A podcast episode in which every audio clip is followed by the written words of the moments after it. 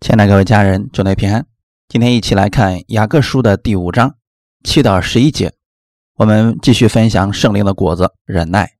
雅各书的第五章七到十一节，弟兄们呐，你们要忍耐，直到主来。看呐，农夫忍耐等候地里宝贵的出产，直到得了秋雨、春雨。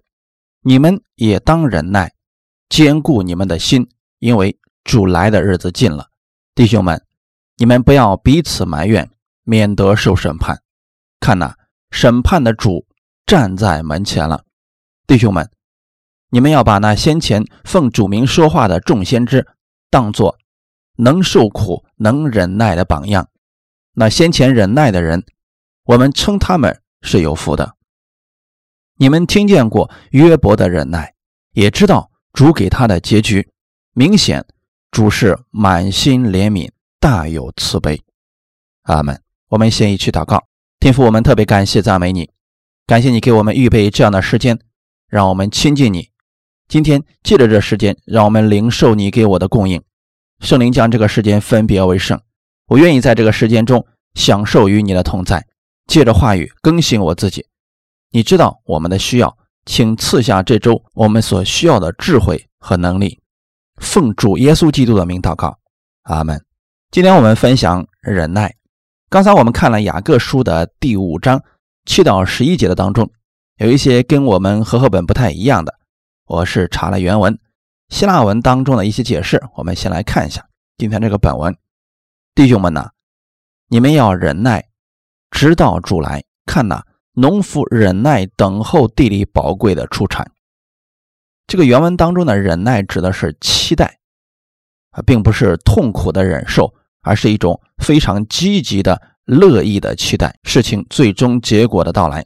当农夫种下麦子的时候啊，心里边期待的是来年有个好收成，并不会有人今天种下麦子，明天就把它刨出来看看有没有长大、有没有发芽，因为他们都明白这需要忍耐等候。虽然播种之后看不见。但他们知道时候到了，发苗时，他们就看到了希望。农夫是怀着期待的心，等待着地里宝贵的出产。这过程中需要忍耐，直到得了秋雨春雨。弟兄姊妹，我们知道，在麦子收割之前，秋雨和春雨是非常重要的，这是神所赐下来的，人很难做到这一点。这里说，我们要像农夫忍耐。等候地里宝贵的出产那样等候基督，你们也当忍耐，坚固你们的心，因为主来的日子近了。我们知道，当耶稣基督再来的时候，要将麦子和稗子完全分开，他要将麦子收在仓里，将稗子丢进火里烧了。所以，当耶稣基督第二次再来的时候，就不需要传福音了，不需要忍耐了，因为庄稼收成的时候到了。但在这之前，我们都要像农夫期待宝贵的出产一样忍耐等候，但这个忍耐不是消极的，而是一种积极的期待好收成一样。弟兄们，你们不要彼此埋怨，免得受审判。这个审判从哪里来的呢？是从主来的吗？罗马书第八章第一节说：“如今那些在基督耶稣里的就不定罪了。”这里的说受审判，意思是定罪、批评、谴责。可以确定一件事情，这不是从主来的，因为主不再定我们的罪了。耶稣在十字架上已经成就了救赎之功，罪价已经还清了，所以神不再定罪于你，神不再谴责你了。那么这个审判从哪里来的呢？从人而来的。弟兄姊妹，虽然我们在讲恩典，但不代表人可以任意妄为。如果我们经常埋怨别人，得到的也会是埋怨。经常批评别人换来的也是同样的待遇。路加福音第六章三十一节：你们愿意人怎么样待你们，你们也要怎样待人。那么人为什么会埋怨呢？是因为人的目光从耶稣基督的身上移开了，也许是放到了人的身上，所以他看到了人的缺点问题。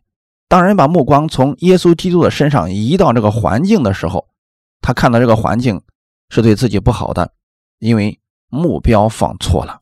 当你信的正确的时候，你的生活言行都会正确的。如果信错了，生活也会跟着错了。所以这里边说，弟兄们，你们不要彼此埋怨。夫妻之间很多矛盾，往往都是从彼此埋怨开始的。常常因为小小的一点矛盾，其实都不算什么事儿，结果越说越厉害，把陈年老账都翻出来，互相指责对方，最后打起来，可能到最后干脆拉倒，离婚得了。其实人都是这样的，正好中了魔鬼的诡计，因为魔鬼就是希望人不和、埋怨。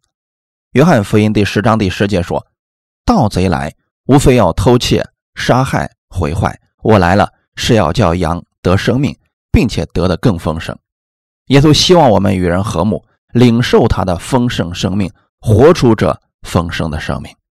看呐，审判的主已经站在门前了。主没有给我们审判别人的权利，因为审判的权柄在主耶稣手里边。现在主给我们的使命是传福音，告诉他神已经赦免了人所有的罪，神已经接纳了人，因为耶稣已经成就了救恩。上次我们已经讲到了和平福音的使者，耶稣不是让我们定罪别人或者审判别人。如果你发现他有问题的情况下，一定要为他祷告，但不要把这个批评的话语四处传开，哎，这个很危险。我给你们讲一个圣经当中的例子，你们也许就明白了。当摩西带着以色列百姓已经到了约旦河边的时候啊，当时摩西差派了十二个探子进入到迦南地，看那地到底如何。那个时候，十二个人去了。四十天以后，两个男人抬着一罐葡萄回来了。回来之后，有十个人说了这样的话语。民数记的十三章二十七到二十八节，又告诉摩西说：“我们到了你所打发我们去的那地，果然是流奶与蜜之地，这就是那地的果子。然而，住那地的民强壮，诚意也坚固宽大，并且我们在那里看见了亚纳族的人。”这里意思就是，那地虽然很好，但我们没有办法进去。一个那个地方啊，城墙高，那里的人也非常的高大，我们根本就不是他的对手。我们在他们面前就像是蚂蚱一样，他们看我们也就像蚂蚱一样。十个人都这么说了，十个人的话语，导致了当时两百万人嚎啕大哭。民数记十四章一到四节，当下全会众大声喧嚷。那夜百姓都哭号，以色列众人向摩西、亚伦发怨言。全会众对他们说：“巴不得我们早死在埃及地，或是死在这旷野。耶和华为什么把我们领到那地，使我们倒在刀下呢？我们的妻子和孩子必被掳掠。我们回埃及去不好吗？”众人彼此说：“我们不如立一个领袖回埃及去吧。”弟兄姊妹，当人没有忍耐的心时，就会埋怨。以上就是埋怨的力量，负面的消息永远比正面的消息传得快。这就像我们生活当中所说的：“好事不出门，坏事传千里。”你会发现，这十个人影响了当时两百万的以色列百姓。这些人嚎啕大哭，发怨言，要回埃及。虽然当时有两个人，约书亚和加勒，他们是没关系的。虽然那个地方城墙很高大，敌人很高的，但是我们有神呢，他们是我们的食物。他们虽然说了正面的话语，但以色列百姓相信吗？他们要拿起石头将这两个人打死，不相信这两个人说的话。弟兄姊妹，所以不要彼此埋怨，要像农夫一样有忍耐的心，坚固你们的心。弟兄们，你们要把那先前奉主名说话的众先知当作能受苦、能忍耐的榜样。那先前忍耐的人，我们称他们是有福的。这段经文不是让我们学习先知的受苦，而是让我们学习先知的忍耐。所以原文当中的意思更明确一点：你们要领受那些在苦难中忍耐的众先知为榜样。苦难不是从神来的，但是他们在苦难中能够学习忍耐，成为了我们的榜样。所以我们要学习的是那些在苦难中仍然不放弃神，仍然能够坚守信心的人。如果我们一遇到问题，我们马上就埋怨神、抱怨、灰心，说不信了，这会使很多人跌倒的。虽然会遇到苦难，但我们仍然相信神是信实的。这样的人是我们学习的榜样。那些先前忍耐的人，我们称他们是有福的。为什么是有福的呢？神称那些站立的稳的人是有福的。我们上次分享到约瑟，旧约的约瑟受到不公平的待遇，被自己的亲哥哥卖到了埃及，但他没有灰心绝望，仍然对神有信心。最后我们知道他是有福的，因为神将他高举起来，成为了多人的祝福。亚伯拉罕怀着忍耐的心等待了二十五年，最终看到了神的应许成就，以撒出生了。这些都是忍耐的果子，他们是有福的。今天本文提到了一个人叫约伯，约伯一开始在苦难当中的时候，对神有错误的认识，直到后来神亲自校正了他的观点之后，神把他失去的又加倍的赐给了他。我们也说他是有福的。魔鬼千方百计想夺去人的平安，想夺去人的喜乐，想夺去人那颗忍耐的心，让人一遇到事情马上就暴躁不安，埋怨所有的人。但神期望你能够有一颗忍耐的心，相信他是信实的神，相信他依然看顾着你，因为我们忍耐到底，必然会看到别人所看不到的那个祝福。你们听过约伯的忍耐？原文当中的意思是。约伯的坚忍，你们是知道的。约伯在什么时候坚忍，值得我们学习呢？就是他虽然也埋怨神，但他从来不放弃对神的依靠。他的三个朋友定罪他、误解他，但就算这样，他也没有放弃他的神。我们来看一下约伯的故事。好多人都读过了约伯记，啊，很少有人读过俄巴底亚书、哈该书等等。为什么呢？因为很多人在遇到苦难的时候啊，马上把自己与约伯联系起来。甚至有的人拿约伯的话宣告，对照自己。约伯记的第一章二十一节说：“我赤身出于母胎，也必赤身归回。赏赐的是耶和华，收取的也是耶和华。耶和华的名是应当称颂的。”结果越宣告越灰心，最后都不相信了。那约伯记到底在说什么呢？约伯的忍耐。我们来分享一下约伯忍耐的过程。约伯是什么原因临到这个灾难的呢？是神所赐的吗？不是，刚才我们提到一个事情，灾祸不是神所赐的，这个答案就在第一章里边。约伯每天都向神献祭，献完祭以后，他就开始害怕、担心，害怕他的孩子们得罪神，害怕他们犯错误，害怕他们犯罪，就像今天一些人一样，相信在十字架上耶稣担当了我们所有的罪，也知道神不再纪念我们的罪了，可是每天还是担心。当你家孩子出门上学的时候，就说了。祷告说：“主啊，你可千万别让他在路上出事儿啊！”很多人都做了这样的祷告，和约伯差不多。约伯是恐怕他的孩子弃了神，得罪神，所以他经常献祭，又经常担心。终于有一天，事情还是发生了。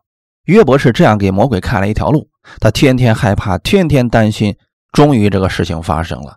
那个时候，约伯还给自己一个什么样的结论呢？赏赐的是耶和华，收取的也是耶和华。耶和华的名是值得称颂的。约伯认为一切的祝福是神所赐下来的，神又把这一切都拿走了，所以还得称颂神。但实际上，神并不是这样的。约伯对神的认识一开始是错误的，直到约伯记第三十八章的时候，那个时候神亲自教导约伯，他才真正明白了神的心。他的三个朋友听到约伯的事情之后啊，来安慰约伯。没想到这三个朋友的安慰让约伯生不如死。他三个朋友的安慰，我简单做了个总结。他们是怎么安慰约伯的呢？他们见了约伯之后啊，嚎啕大哭：“约呀，我真没想到这样的事竟然会发生到你身上。我们差点认不出你来了。你怎么变成这个样子了呢？”第一个朋友出来说：“你好好想想。”你肯定是犯罪了，要不然神怎么能够击打你呢？神不会击打艺人的，好好的认你的罪吧。约伯说：“我是真没有犯罪啊，我帮助穷人，帮助孤儿寡妇，我从来没有讹诈过一个人。我如果做了这样的事情，愿耶和华重重的刑罚我吧。”第二个朋友说什么呢？约呀，你好好想想，也许不是你的罪，可能是你儿女们的罪，结果让你也受牵连了。你好好想想，是不是他们犯罪了？约伯说：“这关我什么事儿啊？”第三个朋友最后说：“你甭管怎么说，神总是对的，神惩罚你一定是你该受惩罚。”结果导致约伯说：“如果我出生的那一天，整个世界都昏暗，该多好啊！神为什么这样折腾我呀？又是我的罪，又是我父母的罪，亲戚的罪，还是神惩罚我？我无话可说。但最后神说：“谁用那无知的言语使我的旨意暧昧不明呢？”约伯记四十二章五到六节。我从前风闻有你，现在亲眼看见你，因此我厌恶自己在尘土和炉灰中懊悔。当神亲自教导了约伯之后，他才知道自己误解神了，因此他开始悔改，重新认识神，并且愿意按神的话语生活。约伯记四十二章第十节，约伯为他的朋友祈祷，耶和华就是约伯。从苦境转回，并且耶和华赐给他的，比他从前所有的加倍。你知道吗，弟兄姊妹？什么时候他开始从苦境中转回的呢？首先是他的心转回了，他不再埋怨，开始为他的朋友祝福祷告。所以在苦难当中的时候，我们要学习忍耐，你要先从口中开始说祝福的话语。说你想要成就的那些话语，你要相信神一定会使你失去的加倍赐给你。很多人在疾病当中，在苦难当中的时候说不信了，但约伯没有这样说。到最后的时候，我们看到了主给他的结局，明显主是满心怜悯、大有慈悲的。阿门。这就是我们的神。你要确定一件事情：疾病、灾难、意外这些事情不是从神来的。虽然魔鬼总是想办法毁坏神的儿女所拥有的，但是神有能力，能力更大。就算我们失败了，他依然会加倍的赐给我们。你要有这样的心，坚忍的心来相信我们的主。有时候就算是吃亏了，但是神有能力再赐给你。要对我们的神有信心，忍耐等候神祝福的来到。神不希望我们活在过去的伤害、失败和悔恨当中。忍耐在原文当中的意思分两个方面：第一个，等待结果的平静心态，就像农夫一样，当他种下种子以后，他在里边是痛苦的还是喜乐的呢？有没有种下种子的时候痛苦的说：“家里的种子让我都种到地里边去了，这是多么痛苦的事情啊！”撒种之后啊。他们的心是带着盼望的，是积极喜乐的心，而且是期待来年有个好收成。你们做生意的时候期待的是什么呢？生意越来越好。上班的时候期待的是什么呢？这个月努力工作就可以有很多奖金了。首先都要有美好的期待，这是盼望所结出来的好果子。这就是需要有一个忍耐的心，等候结果的出现。你不能今天种下粮食，明天期待收割，信心再大也不可能。忍耐等候的过程也是享受喜乐的过程。阿门。第二个就是忍受挑衅，别人无缘无故的毁谤、排斥你的时候，这个时候你怎么办呢？你要做的就是不与他们计较，忍耐、克制、承受。第一个忍耐，我们能做到，这个很难做到。我们最缺乏的是这种忍耐的力量，这就需要我们从主耶稣那儿领受他的忍耐，在圣灵中祷告，就可以结出忍耐的果子。我们来看圣经当中的一个例子：当摩西带着以色列百姓的时候，以色列百姓最擅长的就是埋怨。天稍微热一点，他们就说：“摩西啊。”你为什么把我们带到这个地方来？这个地方没有水喝，没有肉吃。我们在埃及的时候，每一天都不用为这些事情发愁呢。但他们忘记了，在埃及虽然有肉汤喝，但他们还要忍受疲变呢。那个时候他们在埃及做什么？主啊，求你帮助我们，拯救我们，我们不要待在这儿，你把我们救出去吧。是他们向神哀求的。当神把他们救出来以后，他们开始埋怨神，为什么把我们救出来？这就是人的特点但是神在面对这么一群百姓的时候，神是怎么做的呢？忍耐等候，给他们机会回转。以色列百姓在旷野四十年，他们经常埋怨神，但神仍然是忍耐他们。这就是我们的神，弟兄姊妹。所以，当你发现别人这么对你的时候，你要思想：神是如何忍耐我们，我们就能够有忍耐别人的力量了。当摩西领受了律法以后，律法里边说了，你触犯了十诫以后，结局就是死亡。神说的非常清楚。但以色列百姓不止一次的触犯法律，就是十诫中的第一条：除我以外，你不可有别的神。在大先知书、小先知书里边，很多次他们都触犯了。不是普通人，当时的祭司、当时的王，他们在圣殿里面敬拜别神，对着日头下拜，难道他们不懂摩西的律法吗？但是神为什么没有立刻审判他们呢？神忍耐他们，一直给他们机会悔改，所以圣经里面对神有这样的一个描述：出埃及记三十四章的五到七节，耶和华在云中降临，和摩西一同站在那里，宣告耶和华的名。耶和华在他面前宣告说：“耶和华，耶和华是有怜悯、有恩典的神，不轻易发怒，并有丰盛的慈爱和诚实，为千万人存留慈爱，赦免罪孽。”过犯和罪恶，万不以有罪的为无罪，必追讨他的罪，自父及子，直到三四代。耶和华是满有恩典的神，说明他是赐福的神。那么，弟兄姊妹不轻易发怒是什么意思呢？不是说他不会发怒，是他不愿意轻易发怒，是充满忍耐的神。以色列百姓那个时候都触犯了律法，按律法他们立刻是应当死的。神的律法已经赐下来了，但是神是怎么做的呢？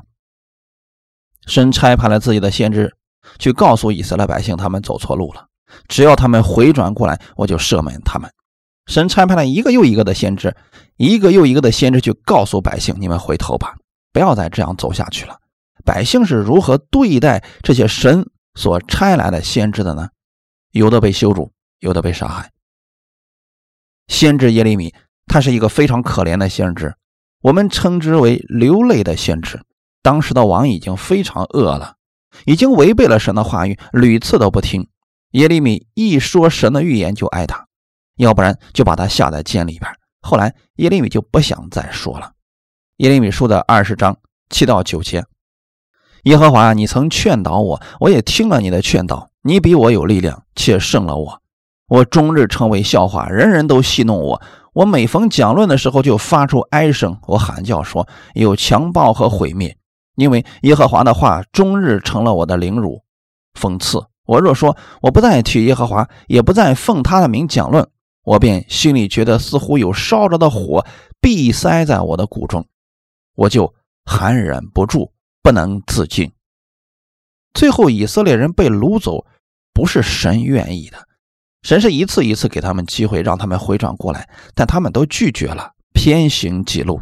耶利米为了以色列人回头，也受了不少的苦，流了不少的泪，但最终没能挽回以色列百姓的心。神是纪念耶利米的付出的。我们属神的人，只要是按着神的心意去做，就算没有达到成功，神也是纪念我们的付出。我们在基督里的付出不是突然的。在圣经当中，有一个人叫约拿。约拿书里面提到了这样一个事情，神对约拿说：“你现在去尼尼微城里边传福音给他们，因为再过四十天，那个城就要被毁灭了。那城里的人已经罪大恶极了。”约拿不愿意去，为什么不愿意去呢？因为尼尼微城是他们仇敌的首都，神让他往东，他偏偏往西。约拿想要亲眼看到他们灭亡，结果神就拦阻了他前面的路程。他被人扔进海里边，在鱼肚子里边待了三天三夜，最后鱼把他吐在尼尼微城边他到了那个地方，本来三天的路程，只走了一天。他没有忍耐的心，也不愿意他们悔改。一天结束了，他在城外搭了一个小棚子，他就想等四十天，看着他们的结局。但是神看到了整个尼尼微城里，从王到仆婢，所有的人都。披麻蒙灰悔改了，神就不降灾祸在那群人身上了。这让约拿非常生气，说：“主啊，我早就知道你是一个不轻易发怒的神，我就知道他们一悔改，你就不发怒了。你看到我们的神了吗？神是满有慈爱、满有怜悯、不轻易发怒的神。虽然你的身上有很多的缺点，很多的问题，但你愿意回转的时候，神马上就把他的祝福临到你身上。这就是神对我们的忍耐。今天神对我们也是如此。有的人三十岁信主，神就忍耐了这人三十年；有的人五十岁信主，神就忍受了这人五十年。在这五十年当中，这人还不以神为神，违背神的话语，可能也不尊重神，甚至亵渎神。但神还是忍耐等待着，等候着人愿意回转的那一天。主耶稣也给我们留下了榜样，一个忍耐的榜样。彼得前书第二章二十到二十三节：你们若因犯罪受责打，能忍耐，有什么可夸的呢？但你们若因行善受苦能忍耐，这在神看是可喜爱的。你们蒙召原是为此，因基督也为你们受过苦，给你们留下榜样，叫你们跟随他的脚踪行。他并没有犯罪，口里也没有诡诈。他被骂不还口，受害不说威吓的话，只将自己交托那按公义审判人的主。如果人因为受犯罪受责打了，这个时候的忍耐没什么可夸的。从此，给我们也看出来，就算是信了主，我们依然需要有好行为，否则也会受责打的。还有另外一种情况，就是因行善受苦了。我们因为福音的缘故被人无故的毁谤诬陷，这个时候若有忍耐的心，这在神看来是可喜爱的。耶稣就是这样忍耐世人的顶撞，最后为我们的罪死在十字架上。因为基督是为福音受苦的，因此我们也有这样的准备。不要相信一些人所说的“信了主只领受恩典，生活一片美好的”。神从来没有这样应许过。这里说的是基督为我们受过苦，给我们留下了榜样，让我们可以效法他的信心，跟随他的脚踪行。耶稣没有犯过罪。也没有行过诡诈，总是赐恩典给人。在他受到辱骂的时候，他并没有为自己争辩，而是默默忍受，把自己交托那按公义审判人的主。我们也要如此，让审判的主施行审判。是谁在骂他呢？人在骂他。是谁害了他呢？是人害了他。但是耶稣是怎么样面对这样一个事情的呢？当人骂他的时候，他口里不还。当别人害他的时候，他心里面饶恕他们，只把自己交给那按公义审判人的主。所以这个意思是，当别人诬陷你的时候，毁谤你的时候，你要把自己交在主的面前。你说主啊，我的心你是知道的，我没有做这样的一个事情，所以你来为我伸冤吧。罗马书十二章十七到十九节，不要以恶报恶，众人以为美的事，要留心去做。若是能行，总要尽力与众人和睦。亲爱的弟兄，不要自己伸冤，宁可让步，听凭主怒。因为经上记着，主说：“伸冤在我，我必报应。”保罗告诉我们，不要以恶报恶，这就需要有忍耐的心。若不是圣灵赐给我们忍耐，人是很难做到恒久忍耐的。忍耐是圣灵的果子。因此，我们需要多多在圣灵里支取力量，这样就显出好行为在人的面前。圣灵所结的果子是与人和睦的。当我们遇到误解和不平事时，怎么办呢？这样，保罗告诉我们：不要自己伸冤，宁可让步，听凭主怒。意思是在祷告当中，把这个事情交给我们的主，他是公义的主，他必为你伸冤。罗马书第五章一到五节，我们既因信称义，就借着我们的主耶稣基督得与神相合；我们又借着他因信得进入现在所占的这恩典中，并且欢欢喜喜盼望神的荣耀。不单如此，就是在患难中也是欢欢喜喜的，因为知道患难生忍耐，忍耐生老练，老练生盼望，盼望不至于羞耻，因为。所赐给我们的圣灵，将神的爱浇灌在我们心里。忍耐的果子可以造就我们的品格。忍耐是圣灵的果子，不要靠你自己去忍受，这样你忍不了多久的。但是在圣灵里结出忍耐的果子时，这个忍耐是持久的，并且没有伤害。在忍耐的过程当中产生了美好的品格，而这一切是从因信称义、仰望主耶稣的恩典所产生的。只有当人看到了神的荣耀，才会在各样的患难中产生忍耐的心。这是神的爱在我们身上，无论有多么艰难的环境，神都有能力改变他们。但有些环境，神并没有立刻挪走。神是希望借着这些环境造就我们的美好品格，这样使我们可以承受更大的祝福。小孩子不能承受大人的祝福，大人拥有小孩子没有的忍耐品格。小孩子没有忍耐的心，所以在患难来临的时候，让神赐给我们忍耐的心，胜过各样的环境。希伯来书的第六章十到十二节里边告诉我们。因为神并非不公义，竟忘记你们所做的功和你们为他名所显的爱心，就是先前伺候圣徒，如今还是伺候。我们愿你们个人都显出这样的殷勤，使你们有满足的指望，一直到底，并且不懈怠，总要效法那些凭信心和忍耐承受应许的人。在这里，我们讲了一个例子。亚伯拉罕的例子，十三到十五节说，当初神应许亚伯拉罕的时候，因为没有比自己更大的可以指着启示，就指着自己启示说：“论福，我必赐大福给你；论子孙，我必叫你的子孙多起来。”这样，亚伯拉罕既恒久忍耐，就得了所应许的。阿门。神应许了亚伯拉罕要得孩子，但亚伯拉罕需要恒久忍耐。虽然神启示了。但他必须要有一个恒久忍耐的心来等待这个结果的出现，而今天世上的人，无论是做生意还是交朋友，都不愿意与这个喜怒无常的人交朋友。你不知道他下秒会发生什么样的事情，但是一个有忍耐心的人，这样的人你是愿意跟他交交往的，你是愿意跟他相处的，就像我们教会里边的王弟兄一样。那么他们公司的人都说：“哎呀，王弟兄的脾气真好，哎。”其实，因为他里面有一颗忍耐的心，要不然，你一说话，某人就蹦高。好，我得离你远点因为这个家伙脾气啊，都不受自己控制，说不定哪一天会给我们带来意外的惊吓呢。人愿意跟一些有忍耐品格的人相处，因此，我愿意你们有忍耐的果子。